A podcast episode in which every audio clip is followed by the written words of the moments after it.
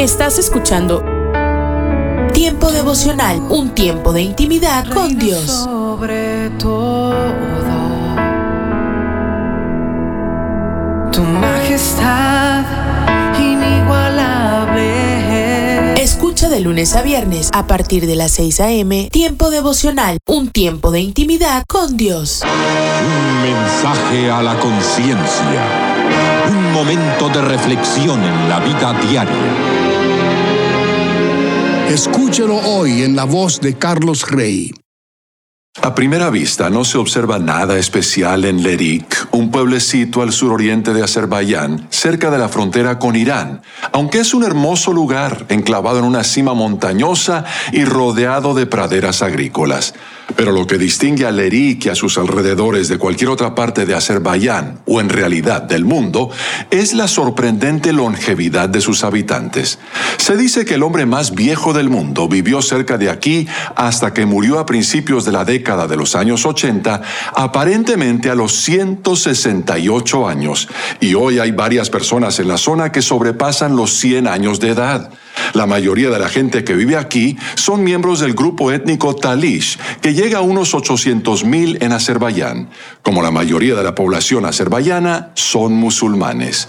Cuando los miembros de un equipo de Kitab Shirketi visitó Lerik a principios del año 2008, conocieron a la persona más anciana del poblado. Nos invitaron a una casa donde conocimos a un hombre de 133 años, recuerda Namik Kerimov. Casi no podíamos creerlo. Estaba rodeado de sus hijos, nietos, bisnietos y tataranietos. Gozaba de buena salud y nos dijo que nunca se había enfermado. Su nieto también nos dijo que siempre les está pidiendo que lo ayuden a encontrar una novia nueva. Le preguntamos si alguna vez había oído hablar de Jesucristo y respondió que nunca antes había oído ese nombre. Si bien este reportaje publicado por la bibliaweb.com nos asombra con relación a la edad que han llegado a tener los habitantes de esa zona de Azerbaiyán, debiera asombrarnos igualmente el que uno de ellos, en sus 133 años de vida, no solo nunca se hubiera enfermado, sino tampoco hubiera jamás oído siquiera mencionar el nombre de Jesucristo. Esa falta de conocimiento alguno acerca del fundador del cristianismo es prueba de que, con todo y los avances tecnológicos e informáticos, que ha habido hasta el siglo XXI, ese anciano aún no comprendía que en gran parte del mundo el tiempo mismo se divide entre antes y después de aquel célebre personaje histórico. Pero también pone de manifiesto que en ese lapso de un siglo más una tercera parte de otro, ninguno de los seguidores de Cristo había logrado llegar hasta ese lugar en cumplimiento de la llamada Gran Comisión que su héroe pronunció luego de su muerte por crucifixión y su resurrección resurrección tres días después.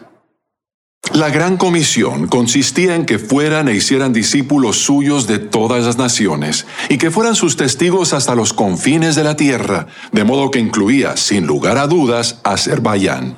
Como resultado de la muerte de Cristo en la cruz, afirma San Pablo, Dios lo exaltó hasta lo sumo y le otorgó el nombre que está sobre todo nombre, para que ante el nombre de Jesús se doble toda rodilla en el cielo y en la tierra y debajo de la tierra, y toda lengua confiese que Jesucristo es el Señor. Más vale que los seguidores de Cristo redoblemos nuestros esfuerzos para que de aquí en adelante disminuya al máximo el número de quienes puedan alegar que nunca en su vida han oído el nombre de Jesucristo. Porque, como afirma San Pedro, no hay bajo el cielo otro nombre dado a los hombres mediante el cual podamos ser salvos. Si desea comunicarse con nosotros, puede enviarnos su mensaje por correo electrónico. Esta es nuestra dirección, muy fácil de recordar. Mensaje arroba conciencia.net. Estos son los proverbios de Salomón, hijo de David. Día 6, capítulo 6. Querido jovencito, si algún amigo te pide que respondas por él y te comprometas a pagar sus deudas, no aceptes ese compromiso, pues caerás en la trampa. No dejes que tu amigo te atrape, mejor ponte a salvo.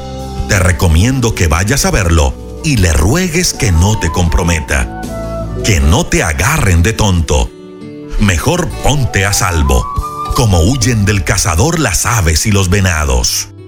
Vamos, joven perezoso, fíjate en la hormiga, fíjate en cómo trabaja y aprende a ser sabio como ella. La hormiga no tiene jefes, ni capataces, ni gobernantes, pero durante la cosecha recoge su comida y la guarda. Jovencito perezoso, ¿cuánto más seguirás durmiendo? ¿Cuándo vas a despertar? ¿Te duermes un poco? ¿Te tomas la siesta? ¿Tomas un descansito? Y te cruzas de brazos. Así acabarás en la más terrible pobreza. Hay gente mala y sinvergüenza que anda contando mentiras para engañar a los otros. Guiña el ojo, apunta con los dedos y hace señas con los pies. Esa gente solo piensa hacer lo malo y siempre anda provocando pleitos. Por eso la desgracia vendrá sobre ellos de repente. Cuando menos lo esperen, serán destruidos sin remedio. Hay seis clases de gente y puede añadirse una más que Dios no puede soportar.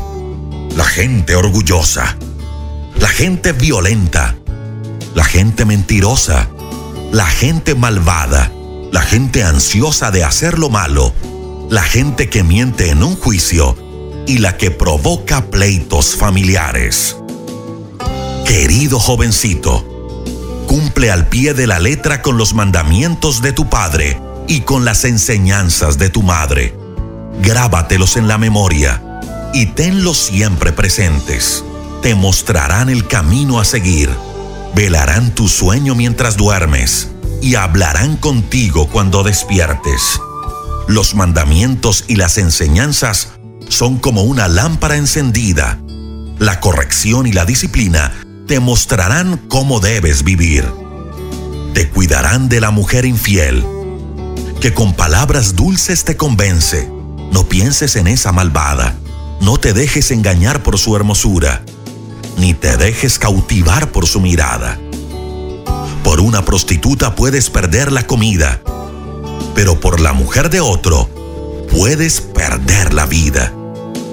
Si te echas brasas en el pecho, te quemarás la ropa. Si caminas sobre brasas, te quemarás los pies. Si te enredas con la esposa de otro, no quedarás sin castigo. No se ve mal que un ladrón robe para calmar su hambre, aunque si lo sorprenden robando, debe devolver siete veces el valor de lo robado. A veces tiene que pagar con todas sus posesiones. Pero el que se enreda con la mujer de otro, comete la peor estupidez. Busca golpes. Encuentra vergüenzas y acaba perdiendo la vida. Además, el marido engañado da rienda suelta a su furia. Si de vengarse se trata, no perdona a nadie. Un marido ofendido no acepta nada a cambio, no se da por satisfecho, ni con todo el oro del mundo.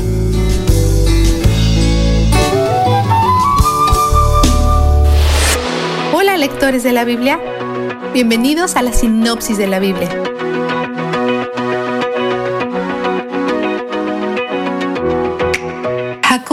recuerda las promesas de Dios de darle muchos descendientes y darle la tierra de Canaán. Se refiere a Dios como Dios Todopoderoso. Los nombres de Dios representan su carácter, nos dice quién es Él y qué hace. Seguiremos recolectando más nombres de Dios a través de las escrituras. José le pide a su padre que bendiga a sus hijos antes de morir. Durante el proceso, Jacob adopta formalmente a los hijos de José como propios. Le habían robado el tener cerca a José cuando era niño, pero pasó muchos años con los hijos de José. Compara a los dos hijos mayores de José con sus propios dos hijos mayores, Rubén y Simeón. Esto es realmente un movimiento generoso, una forma de establecer que estos dos niños recibirán una herencia suya junto con los hermanos de José, serán herederos de la tierra y la promesa. José trae a los niños a Jacob, coloca al mayor frente a la mano derecha de Jacob, que se considera la mano de la bendición y el poder, al más joven frente a la mano izquierda de Jacob. Pero Jacob cruza sus manos, poniendo su mano derecha sobre la cabeza del más joven. Jacob se está quedando ciego, Por eso José piensa que tal vez no puede ver lo que está haciendo, pero es intencional. Él bendice a ambos niños, pero pasa el poder al hermano menor, Efraín, continuando con el tema de Dios de hacer lo inesperado y pasar la bendición a los que no lo merecen. Manasés se convertirá en un pueblo, pero Efraín se convertirá en una multitud. Jacob reúne a sus hijos para dar su bendición final. Retracta la preeminencia de Rubén, el mayor, que dormía con su esposa. La primogenitura también pasa sobre Simeón y Leví, su segundo y tercer hijo. Ellos son los que mataron a los hombres de Siquem en represalia por violar a su hermana Dina. En cambio, esta bendición llega al cuarto hijo, Judá.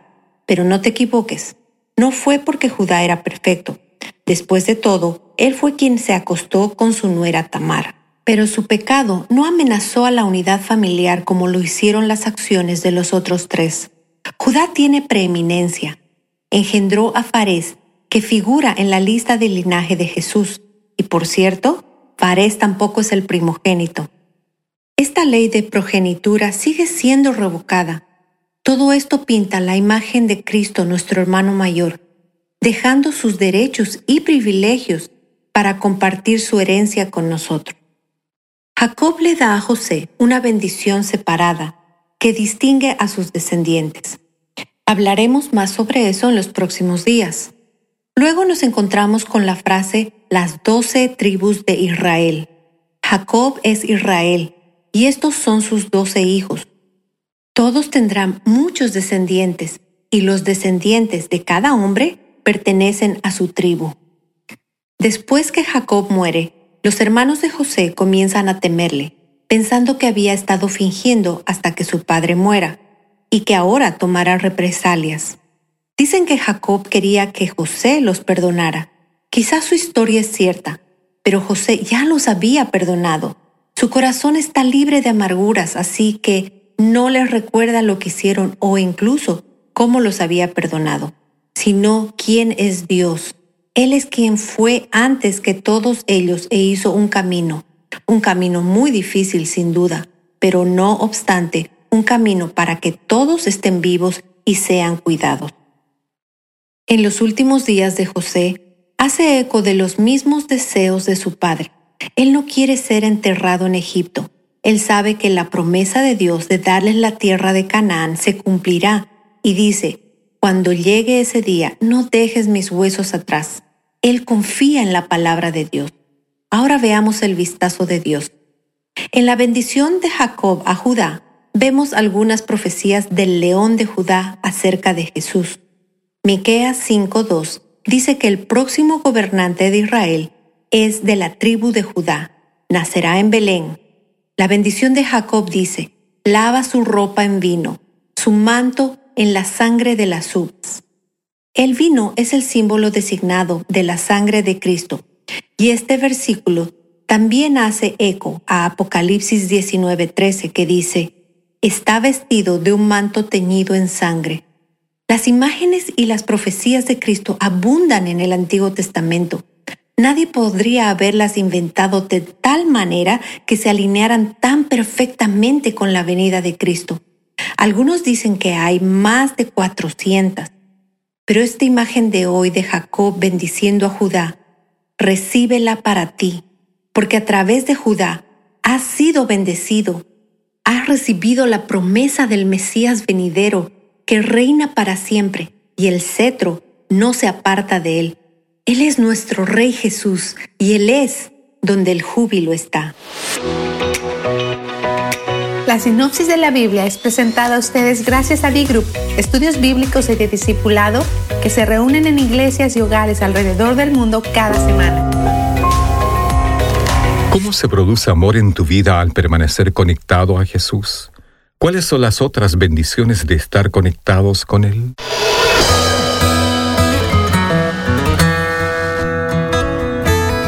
Bienvenidos a nuestro pan diario el tema para el día de hoy, la cosecha más dulce.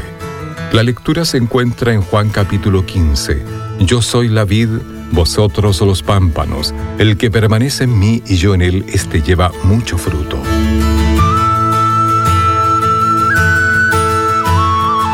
Cuando compramos nuestra casa, heredamos un viñedo y aprendimos a podarlo y cuidarlo. En la primera cosecha arranqué una uva y me la comí. ¡Qué desilusión! Tenía un sabor agrio y desagradable.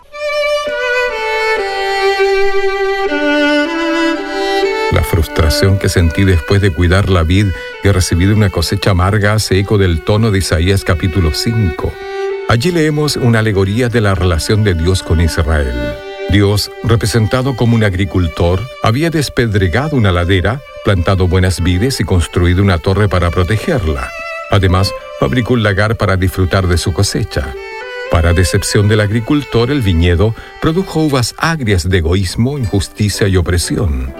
Con el tiempo, Dios destruyó la viña, mientras guardaba un remanente de pámpanos que algún día producirían una buena cosecha. En el Evangelio de Juan, Jesús retoma la ilustración de la vid, declarando, Yo soy la vid, vosotros los pámpanos. El que permanece en mí y yo en él, éste lleva mucho fruto. En esta imagen Jesús describe a los creyentes como pámpanos conectados a Él, el tronco principal. Ahora, al permanecer conectados a Jesús, tenemos acceso directo al sustento espiritual que producirá el fruto más dulce de todos, el amor. Jesús, que tu vida fluya a través de mí para producir una cosecha más grande de amor en mi vida. Para tener acceso a más información y otros recursos espirituales, visítenos en www.nuestropandiario.org. Somos Rema Radio. 10 años contigo. 10 años impactando tu vida. Rema Radio, gracias por tu preferencia. Impactando tu vida con poder.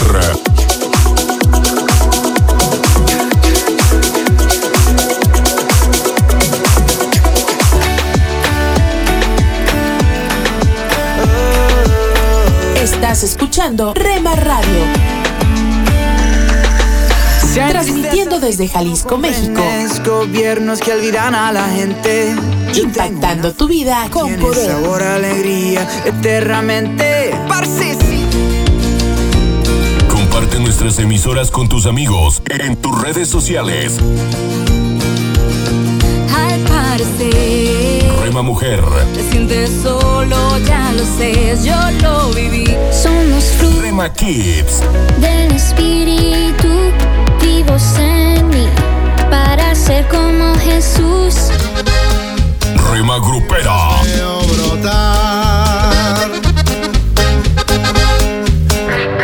Rema Juvenil,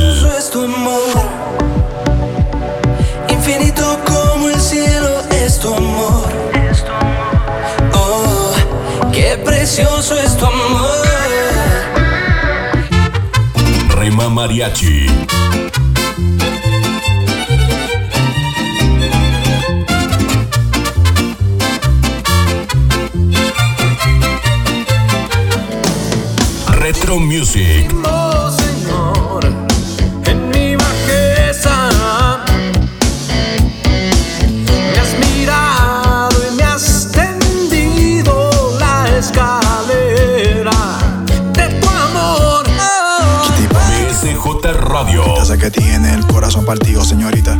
Estoy seguro de que sabe lo que quiere, pero no sabe lo que necesita. Mercedes, te diré lo que sucede. A tu corazón cualquiera accede. Y así no se puede. Guárdala en cuatro paredes y pon de guardián al que todo lo puede. Tu corazón no es de cartón. Rema Instrumental,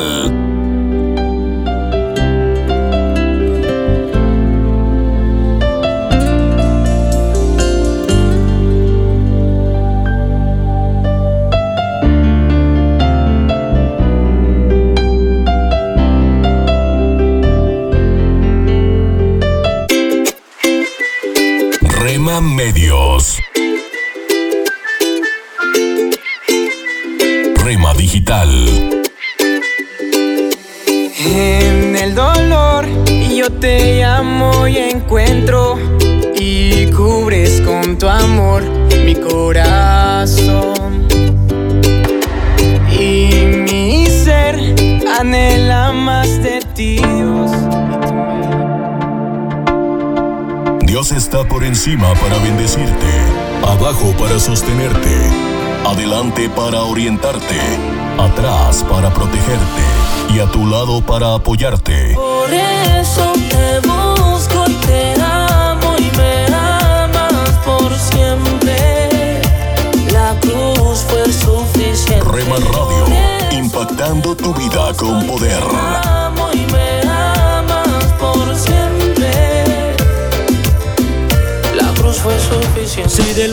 Cansado ya, si del diablo te quieres. ¿Quieres formar parte del equipo de locutores de Rema Grupera? Envíanos un mensaje a remadigital 1970 arroba gmail.com.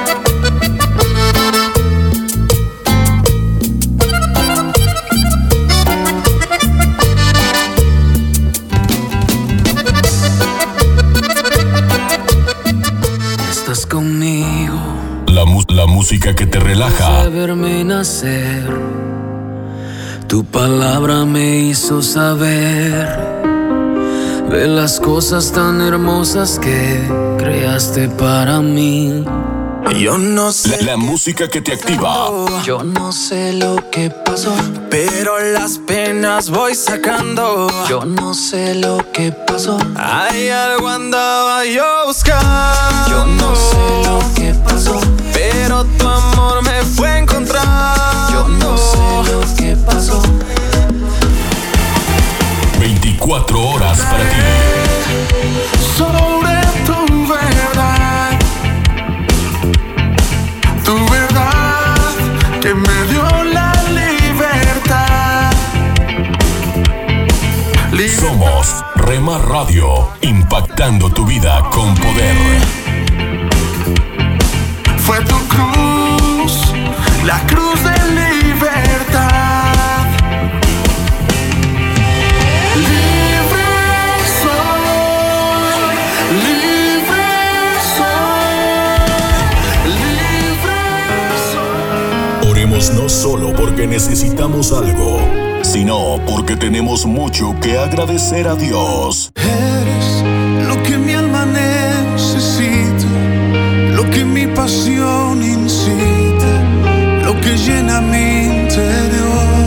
Rema Radio, impactando tu vida con poder. lo que a diario echo de menos, lo que causa mis desvelos y me llena el corazón. Estás escuchando Tiempo devocional, un tiempo de intimidad con Dios. Sobre todo, tu majestad Escucha de lunes a viernes a partir de las 6 a.m. Tiempo devocional, un tiempo de intimidad con Dios. Pan dulce para la vida. Reflexiones con Carmen Reynoso. La Biblia tiene normas para la crianza de los hijos, normas dadas a los padres, no a los pastores, no a los maestros de escuela dominical, ni a los maestros de la escuela pública o privada. Ellos no tienen la obligación de formar el carácter y la personalidad de nuestros hijos. Ellos no son los llamados a poner las bases de valores que desea usted ver en el futuro de sus hijos. Esa tarea Dios le asignó a usted, papá, y a usted, mamá. Ellos con amor, diligencia y ejemplo edifican cada día la vida de sus pequeños. Mi esposo murió, me abandonó, yo no puedo hacer sola mi tarea, puede decir una mamá. Claro que puede. Pida de Dios amor, sabiduría y fuerza. Y usted hará maravillas organizándose, enseñando, siendo ejemplo de fe y de piedad. Un ejemplo que sus hijos imitarán en el futuro y le bendecirán. Apropiese de esta promesa. Dios es padre de huérfanos y defensor de viudas. Pan dulce para la vida. Reflexiones con Carmen Reynoso.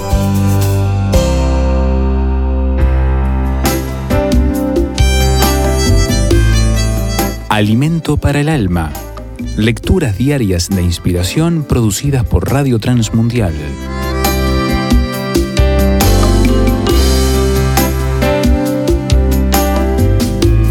En la sombra de Dios. Cuando niño me encantaba andar por las montañas y bosques.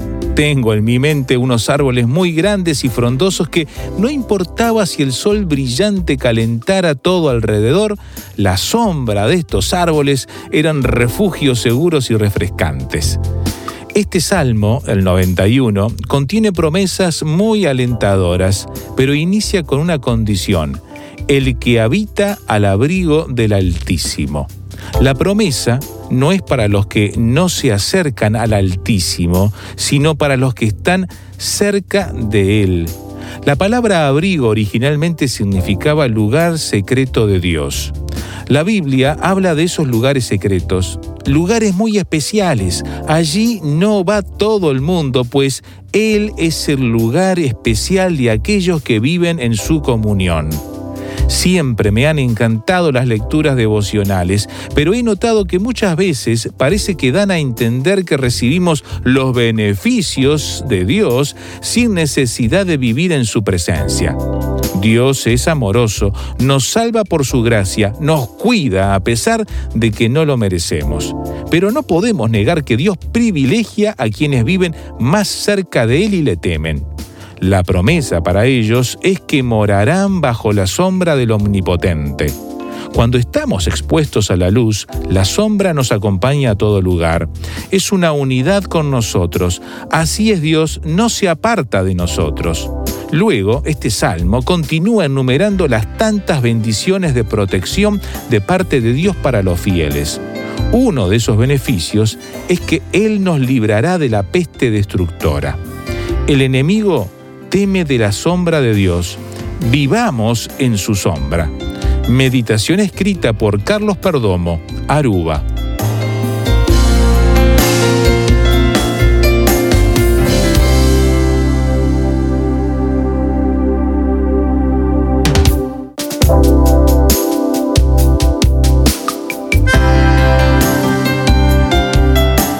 Para más información o si desea adquirir el libro Alimento para el Alma, escriba a apa.transmundial.org o llame aquí en México al 50 25 42 06. 50 25 42 06. Alimento para el Alma es una producción de Radio Transmundial.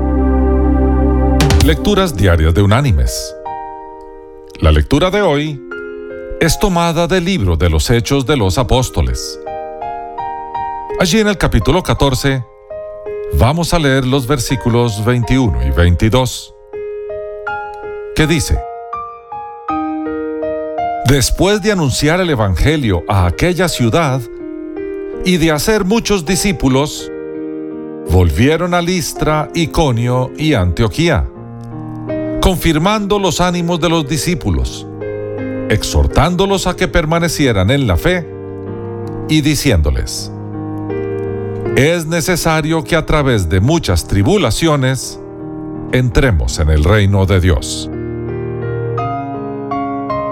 Y la reflexión de este día se llama El fundador de Dubái.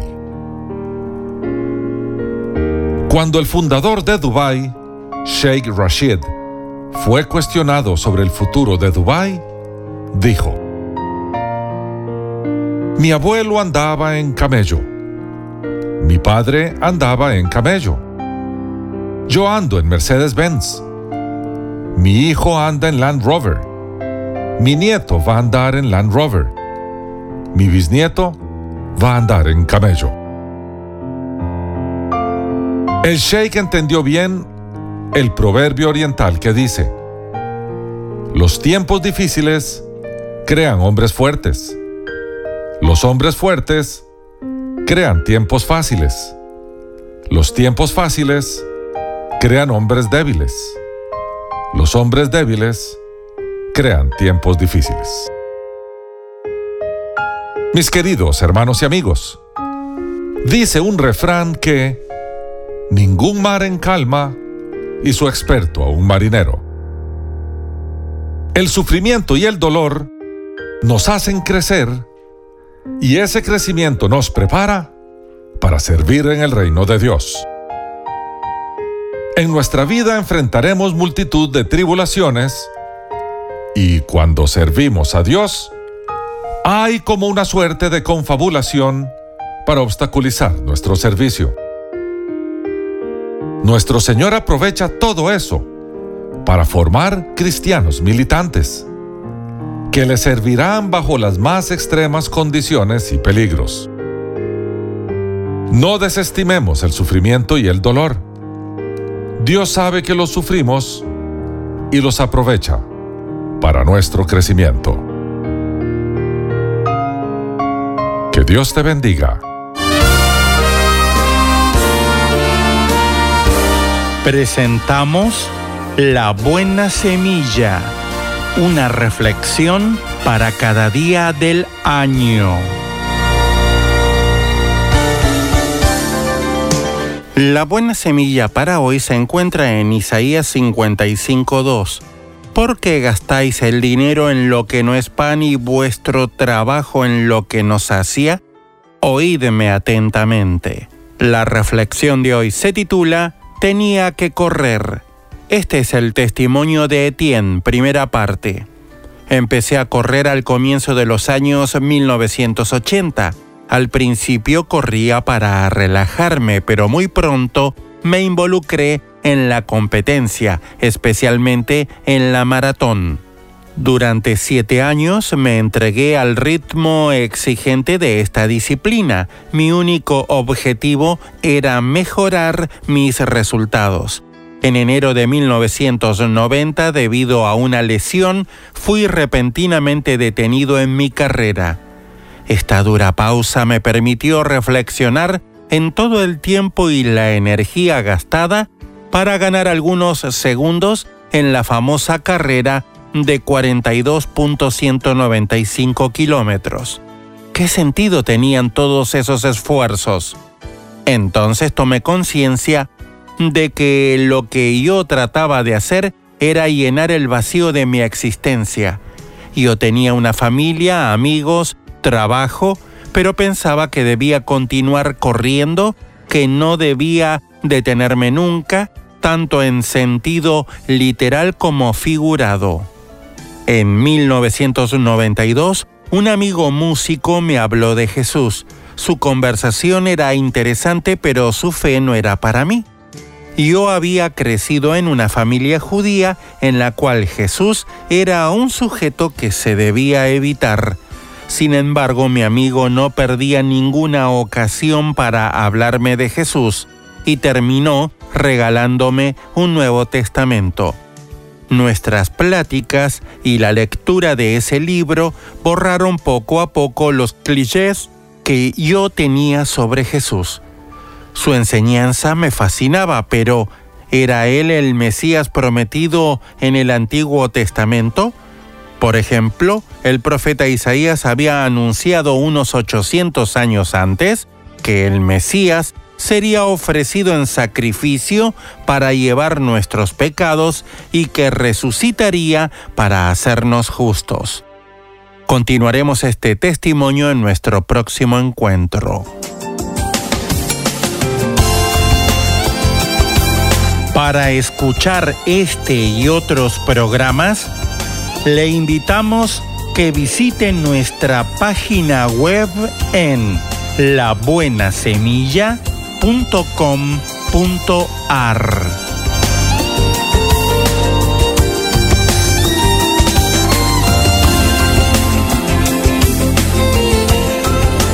Un minuto con Dios, con el doctor Rolando Aguirre. ¿Te has puesto a pensar en cómo hubiese sido tu vida hace 100 años? Algunos comentan que la vida era mucho más simple porque no habían tantas distracciones. No tendríamos televisión, internet, videojuegos, redes sociales y mucho más. En estos momentos nuestra sociedad está experimentando el asolamiento social por causa del posible contagio a través del contacto físico o corporal. Hay personas que se encuentran en cuarentena y otros quienes se encuentran asolados porque están padeciendo del coronavirus o son prospectos de tenerlo hasta probar lo contrario. Sin embargo, la solitud puede ser buena aunque no producida por una crisis mundial como esta. No obstante, la solitud nos predispone a tomar un tiempo para detenernos, escuchar la voz de Dios y confiar en sus promesas. La solitud es simplemente definida como un momento apartado en soledad y libre de distracciones. Usemos estos tiempos de distanciamiento social para acercarnos a Dios. Separa un tiempo para estar a solas en su presencia y tu vida nunca más será igual. La Biblia dice en el Salmo 46:10, Quédense inquietos y sepan que yo soy Dios. Toda nación me honrará. Seré honrado en el mundo entero. Para escuchar episodios anteriores, visita unminutocondios.org. Somos Rema Radio. 10 años contigo. 10 años impactando tu vida. Rema Radio, gracias por tu preferencia. Impactando tu vida con poder.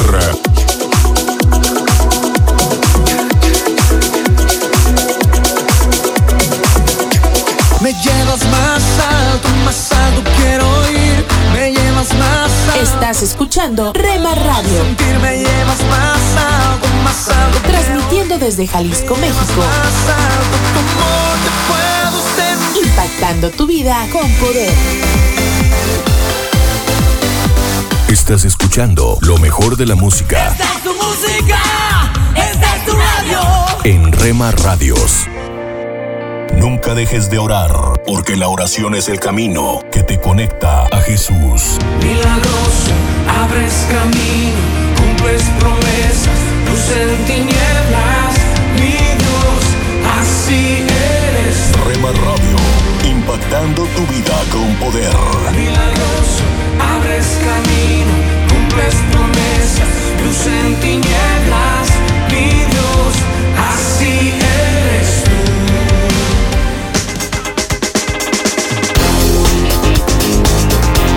Las emisoras de Rema Radio se escuchan a través de internet gracias a Celo Radio.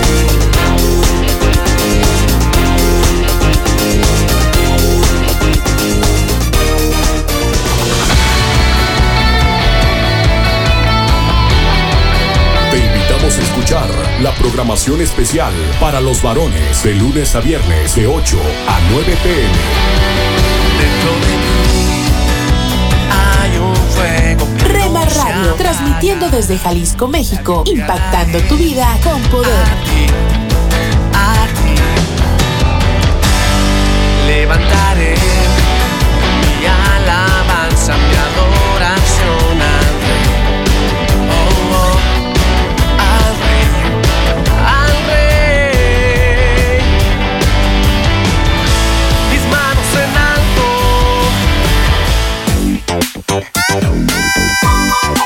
Búscanos en Facebook, Facebook, www.facebook.com, diagonal Rema Radios MEX. www.facebook.com, diagonal Rema Radios MEX.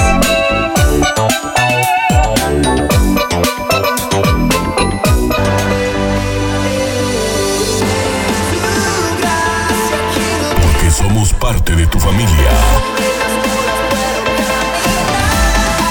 Somos una más en tu hogar.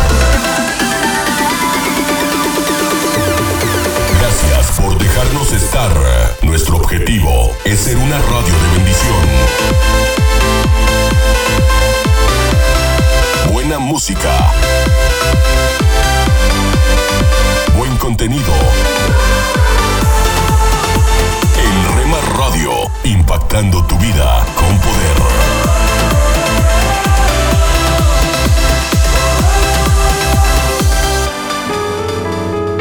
Estás escuchando Tiempo devocional, un tiempo de intimidad con Dios. Sobre todo,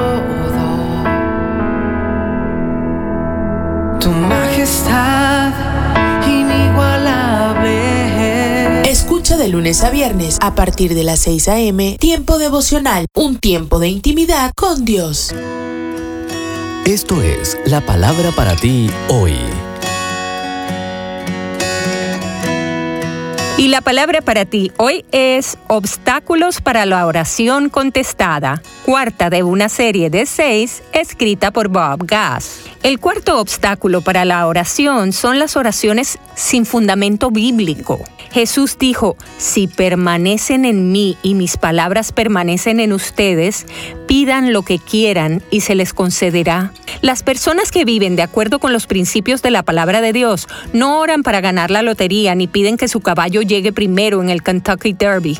Ellos y ellas saben que esas son oraciones sin fundamento bíblico que Dios no honrará. Cuando oras, tu petición se debe alinear con su voluntad. Después de dirigir al pueblo de Israel durante 40 años en el desierto, el deseo de Moisés, desde luego, era entrar a la tierra prometida y celebrar la victoria con ellos para ver la buena tierra al otro lado del Jordán, esa hermosa región montañosa y el Líbano, como dice Deuteronomio 3:25. Sin embargo, a pesar de sus oraciones, no ocurrió así.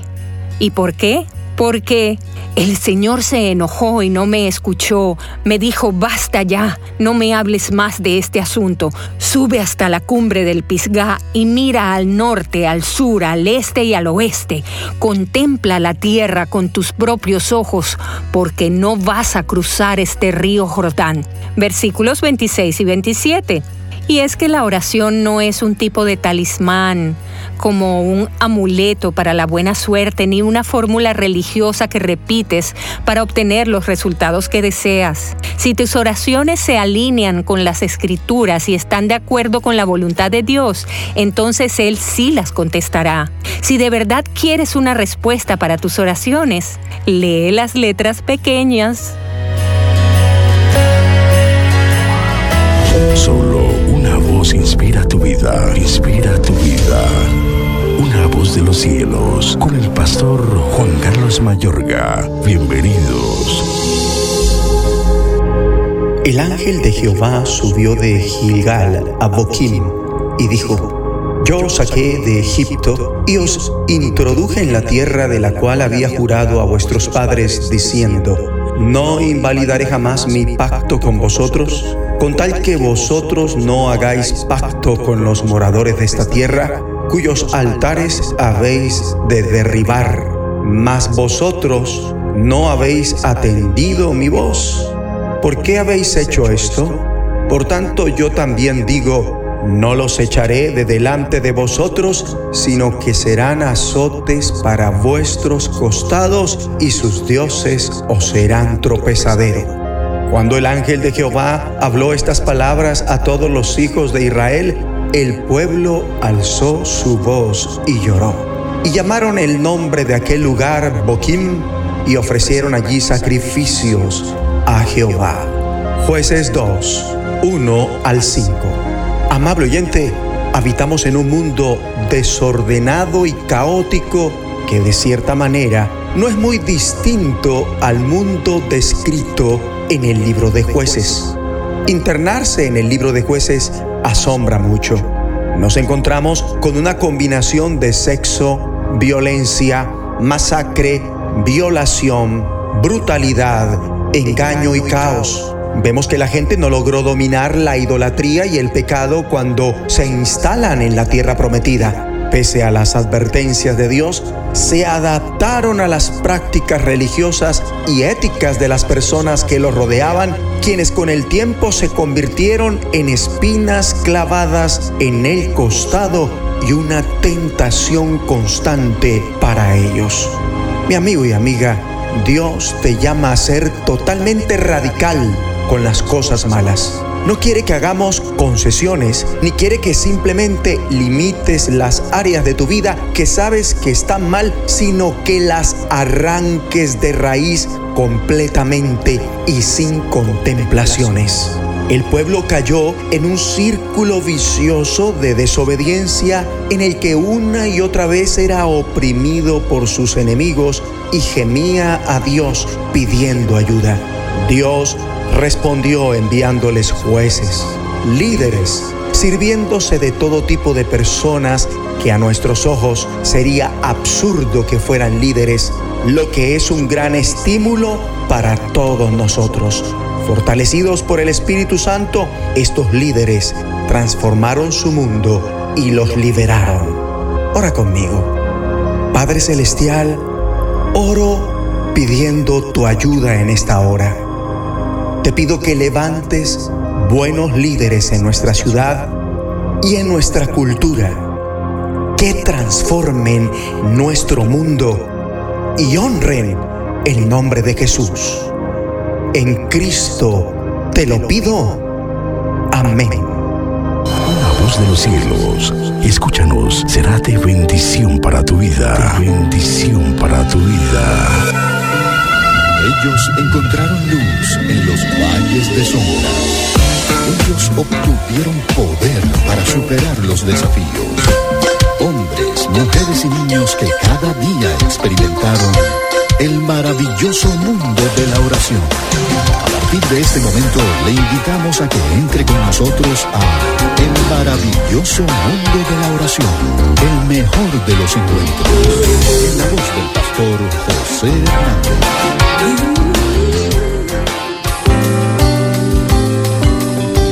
Hola amigos, amigas, ¿qué tal? ¿Cómo están ustedes? Bueno, espero que estén muy bien y si no, bueno, vamos a pasar unos momentos agradables en el maravilloso mundo de la oración.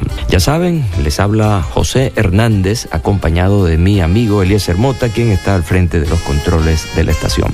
Vamos a pasar unos 13 minutos aproximadamente compartiendo este programa, donde como siempre el tema central es la oración. Vamos a edificarnos en este maravilloso tema y ejercicio devocional como es la oración. Vamos a desarrollar la serie que tenemos pendiente y vamos a poner una canción que hemos escogido especialmente para esta ocasión. Así que sean todos y todas bienvenidos.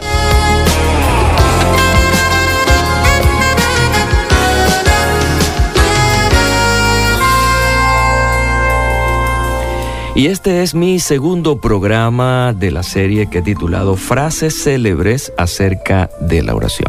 Bueno, como saben, tenemos la Biblia, que es la palabra de Dios, donde tenemos ese mensaje que vino del cielo, es la verdad verdadera.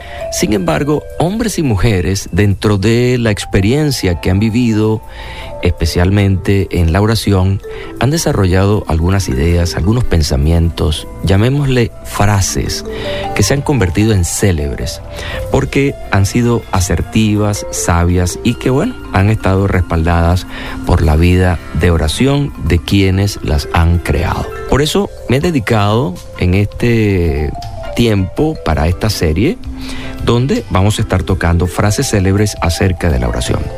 En el programa anterior tocamos la frase de San Isidro, la oración es la propiedad del corazón, no de los labios, que Dios no atiende las palabras del que ruega, sino que mira su corazón. Una frase interesante que nos da a entender que lo más importante aquí es la actitud, el corazón, no tanto las palabras, porque podemos buscar palabras muy bonitas, eh, muy poéticas, en fin, pero no, no está allí el secreto de la oración. Está en el corazón, que es lo que Dios exactamente ve. Así que bueno, ya estoy listo para traerles la segunda frase célebre en esta serie que he titulado Frases célebres acerca de la oración.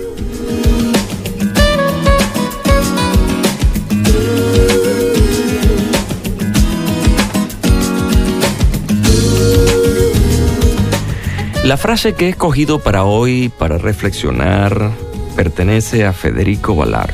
Mejor a Dios te elevas cuando te humillas. Nunca es más grande el hombre que de rodillas. De hecho, tiene rima esta frase, ¿no? La repito, mejor a Dios te elevas cuando te humillas. Nunca es más grande el hombre que de rodillas. Una frase interesante que pone en evidencia una importante actitud que debe estar acompañada de la oración. Esa actitud se llama humildad, humillación, quebrantamiento. Bueno, y, creo que para nosotros, amigos y amigas, en este tiempo en que vivimos, en esta sociedad que, bueno, está respaldada por su alta tecnología, su ciencia, una sociedad con alto contenido eh, humanístico, donde elevamos nuestros logros humanos.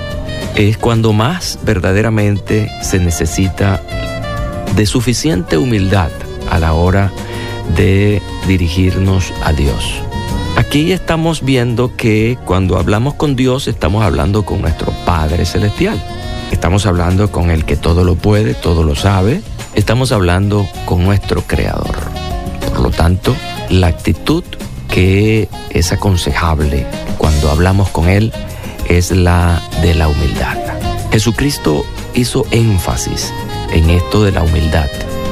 Y Él dijo que aquel hombre que se humilla será exaltado, pero el hombre que se exalta será humillado. De manera que hay una valoración importante que Él da a la humildad. Cuando estamos delante de Él en oración, debemos estar con un corazón, como dice la Biblia, contrito y humillado.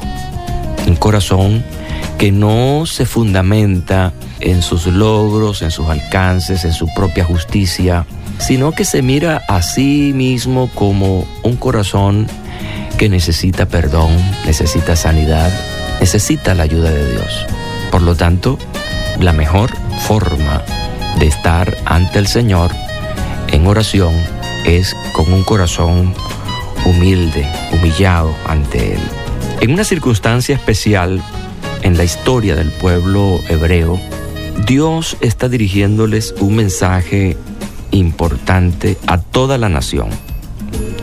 El libro de Segunda de Crónicas, capítulo 7, versículo 14, Dios está hablándole a su pueblo y le dice, si se humilla mi pueblo, sobre el cual mi nombre es invocado, y oran y buscan mi rostro y se convierten de sus malos caminos, entonces yo oiré desde los cielos, perdonaré sus pecados y sanaré su tierra. Particularmente a mí me encanta este versículo. Si no lo tiene a la mano, mire, anótelo.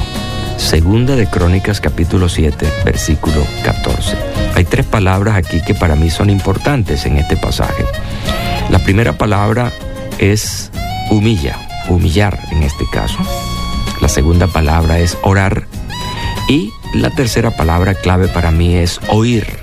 Así que hay como un orden aquí, ¿no? Primero te humillas, luego oras y luego entonces Dios te escucha. Pero es importante que haya una verdadera eh, manifestación de humildad. Reconocer que Dios es Dios sobre todas las cosas y que nosotros somos sus hijos, somos su creación. Y que, bueno, no nos hemos portado bien. Esa es la verdad, no nos hemos portado bien. Y bueno, tenemos que buscar de Él su ayuda, su cuidado, su dirección, para que todas las cosas que hagamos las hagamos bien. Así que, mis amigos, cuando vayamos a la oración, la primera actitud que debemos asumir es la de la humildad. Seamos humildes. Dios hace que el hombre altivo eh, sea humillado. Por lo tanto, la mejor manera de relacionarnos con Él, con nuestro Dios, es a través de un corazón, como ya lo cité anteriormente, contrito y humillado. Dice, no despreciarás tú, oh Dios. Así que recuerda, cada vez que estés allí delante de tu Padre Celestial orando, recuerda que lo que Él aprecia de ti es tu humildad de corazón.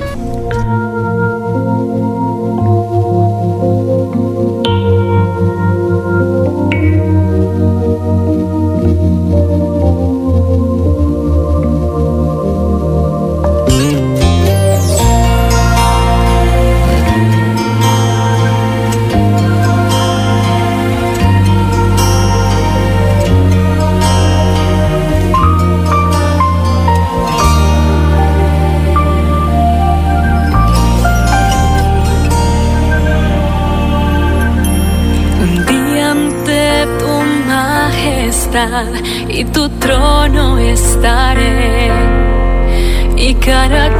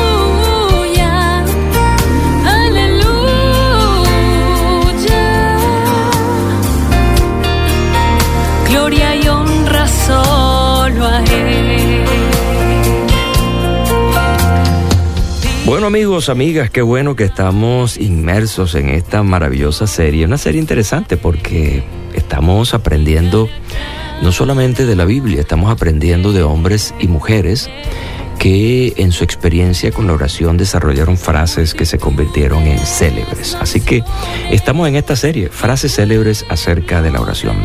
¿Quieres saber más acerca de esto? Bueno, sencillamente escríbeme a la dirección electrónica oración arroba transmundial.org.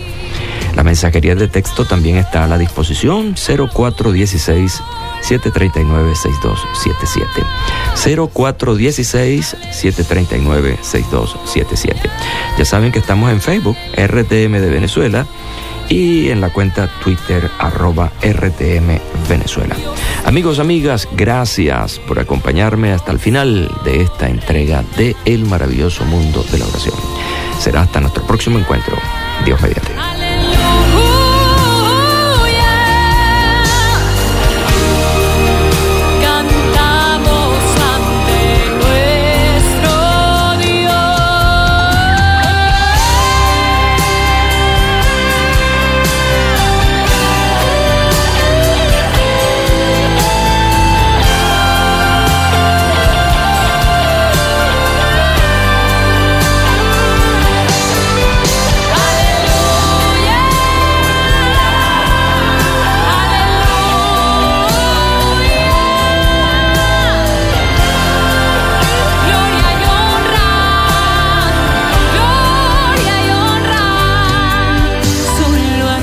Agradece lo que tienes. Hay momentos en la vida en que nos concentramos más en lo que no tenemos y dejamos de lado lo esencial que poseemos para vivir.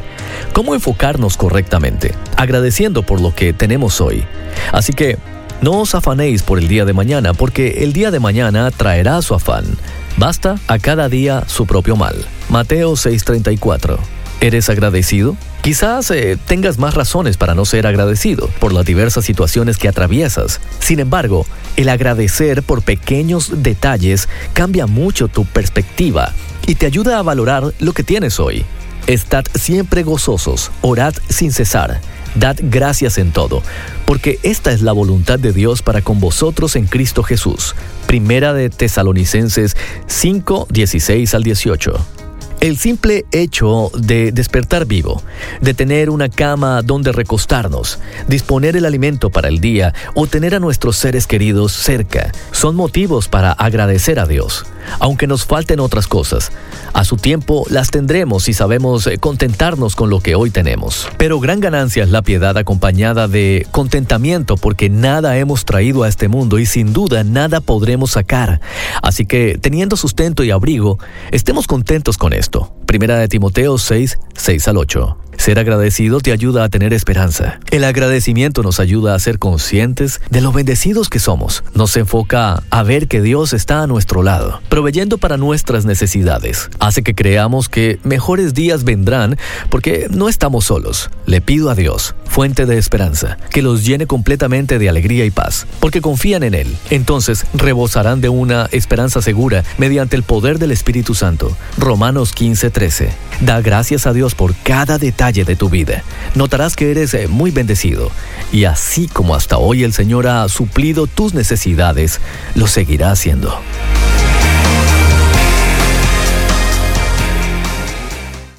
Vuele con Emirates a Tel Aviv y conéctese con Israel, con comida increíble, cultura y atmósfera electrizante de este destino único. Disfrute de hasta 5.000 canales a bordo y comidas gourmet inspiradas en la región. Puede elegir reservar nuestro menú kosher antes de su vuelo. También tiene la opción de hacer escala en la cosmopolita ciudad de Dubai. Disfrute de una experiencia de viaje inigualable y atractivas tarifas con Emirates. Visite emirates.com para reservar sus vuelos a Tel Aviv vía Dubai. Vuele con Emirates, vuele mejor.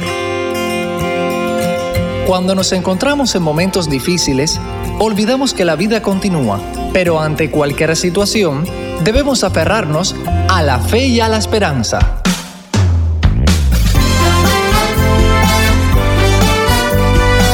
Meditaciones y comentarios con el pastor Alberto González en Mensajes, de, fe y esperanza.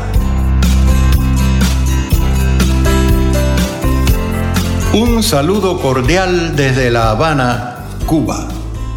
Cuando Pablo habla en el capítulo 12 de Corintios sobre los ministerios de los apóstoles, profetas, pastores y maestros, menciona también a los que sanan, los que ayudan, los que administran, los que tienen don de lenguas. No te confundas por el orden en que aparecen los diferentes dones, porque ello no significa valor jerárquico, sino solo lugar de enunciación. Pablo, en ese pasaje, hace una serie de preguntas retóricas recalcando que todos no podemos hacer lo mismo. Es necesario que haya quien tenga otros dones y se dedique a otras labores. Por ejemplo, He predicado durante muchos años en un campamento en retiros para hombres, mujeres, pastores, misioneros, jóvenes, músicos, etc. Allí enseñaba la palabra de Dios en diferentes mensajes y conferencias.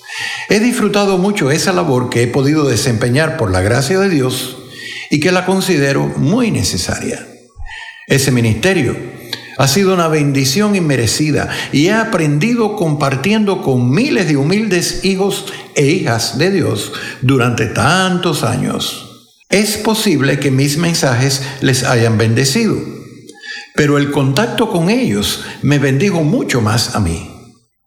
Pero yo no he sido el único ministro de Dios que ha servido en ese campamento.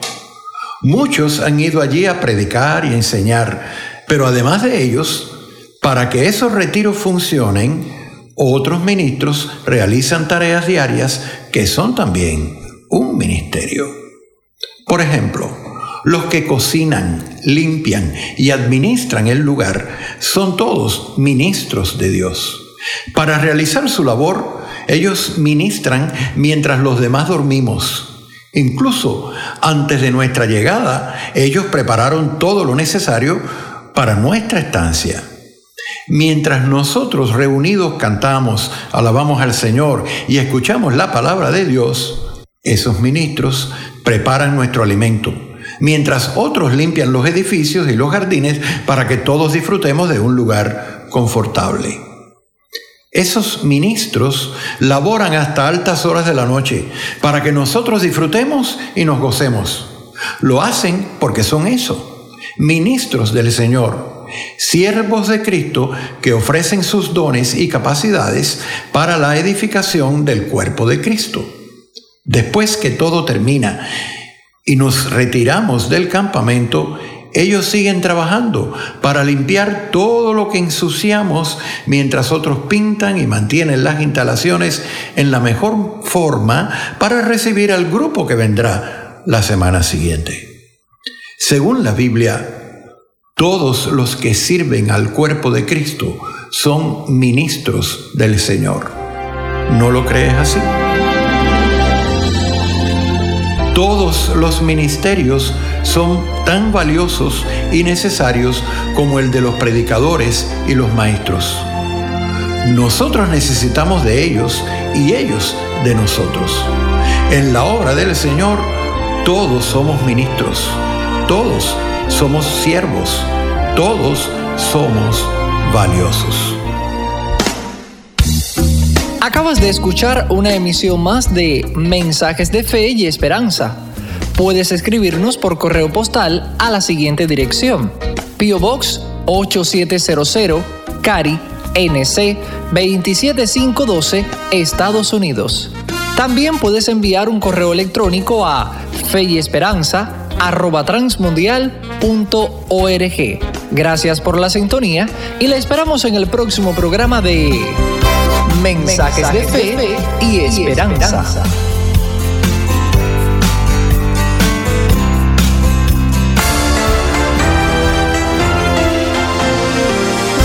¿Qué tal amigos? Les saluda Milenka Peña. Qué gusto que nos acompañen en nuestro programa Cultura Financiera.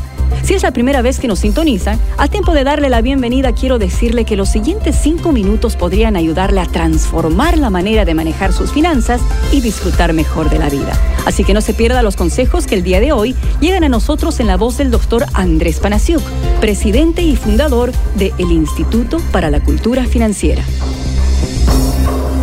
En busca de una buena explicación para el concepto de sociedad de consumo, hace un tiempo atrás me encontré con un lugar en Internet que se llama Gestiópolis. Allí encontré la siguiente definición. Dice Gestiópolis, la sociedad de consumo es la que dice que se trata de una sociedad que se ha rendido frente a los designios de la economía de mercado y que por lo tanto sus criterios y bases culturales están regidos por las creaciones que ese mercado ponga al alcance de las personas. Esas personas a su vez pierden sus características humanas e individuales para pasar a ser vistas como una masa de consumidores a quienes se les puede influir en sus deseos a través de los anuncios publicitarios y en algunos casos se les puede crear necesidades inexistentes con técnicas de mercadeo. En pocas palabras, el concepto de sociedad de consumo surge del temor al consumismo extremo que empuja a una población a comprar cuanto producto se le ofrezca para cumplir con los nuevos cánones de aceptación dentro de esa misma sociedad. Yo por mi parte, no creo que los bienes y servicios ofrecidos dentro de una economía de mercado son necesariamente malos. Al contrario, todos disfrutamos y nos beneficiamos de ellos, ¿no es cierto? Nos gusta disfrutar de unas buenas vacaciones, comprar ropa que nos hace ver bien, salir a cenar en un buen restaurante o sencillamente alquilar una película, por ejemplo. Sin embargo, lo que sí creo que es malo es que usted y yo como consumidores quedemos desamparados frente al lavado de cerebro en que están empeñados en hacernos las agencias de mercadeo a través de los diferentes medios de comunicación. Consumir no es malo Ninguno de nosotros estaría vivo si no consumiésemos. Sin embargo, creo que el cómo consumimos es lo que hace la diferencia entre perdedores y ganadores. Debemos ser consumidores inteligentes. Un consumidor inteligente es aquel comprador que sabe lo que necesita, tiene un plan de acción, toma decisiones basadas en principios y valores sólidos y al final del día sale con dinero en el bolsillo. Hay tres cosas que considero muy importantes al momento de consumir inteligentemente. Número uno, uno debe tener un plan para controlar gastos. Número dos, hay que saber diferenciar consistentemente entre necesidades, deseos y gustos. Y finalmente, uno debe desarrollar ciertas tendencias en el carácter personal que le permitan reaccionar apropiadamente bajo presión, que es cuando en la mayoría de los casos cometemos los errores económicos más importantes y luego pagamos esos errores por los años por venir. No hay comprador más peligroso que un comprador informado. La educación del consumidor es nuestra arma más potente contra la manipulación comercial de los medios de comunicación social. Antes de despedirnos, quiero recomendarles un libro que ofrece excelentes consejos para no caer en la trampa de las deudas y qué pasos prácticos seguir para salir de ellas. Se llama precisamente Cómo salgo de mis deudas, escrito por el doctor Andrés Panasiuk. Pueden pedirlo en su librería favorita. Y para más información sobre este y otros recursos, visítenos en culturafinanciera.org. Bueno amigos, llegó el momento de despedirnos, pero espero que nos acompañen nuevamente cuando retornemos en esta misma emisora con más cultura financiera. Soy Milenka Peña y a nombre de todo el equipo de producción quiero darles las gracias por su sintonía. Hasta la próxima. Este programa llega a usted gracias al Instituto para la Cultura Financiera. Visítenos en culturafinanciera.org.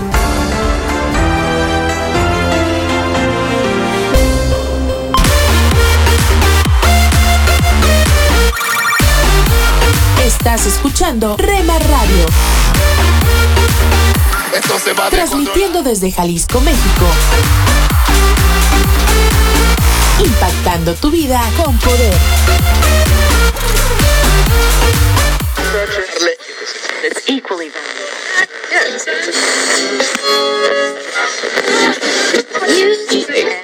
Con su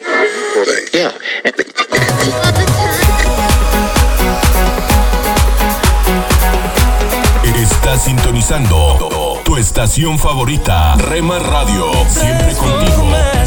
He vuelto a nacer. Tu canción rompió el silencio. 24 horas con el poder que cambia tu vida. En el día y en la noche, tu paz puedo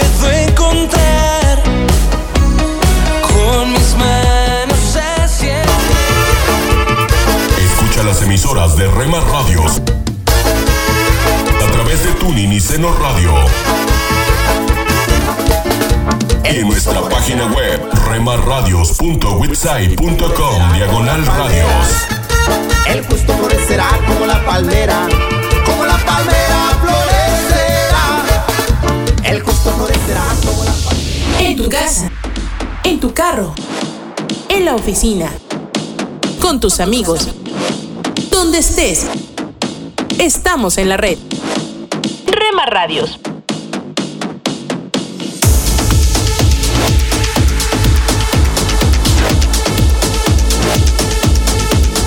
Rema Radios. Somos Rema Radio. 10 años contigo. 10 años impactando tu vida. Rema Radio, gracias por tu preferencia. Impactando tu vida con poder.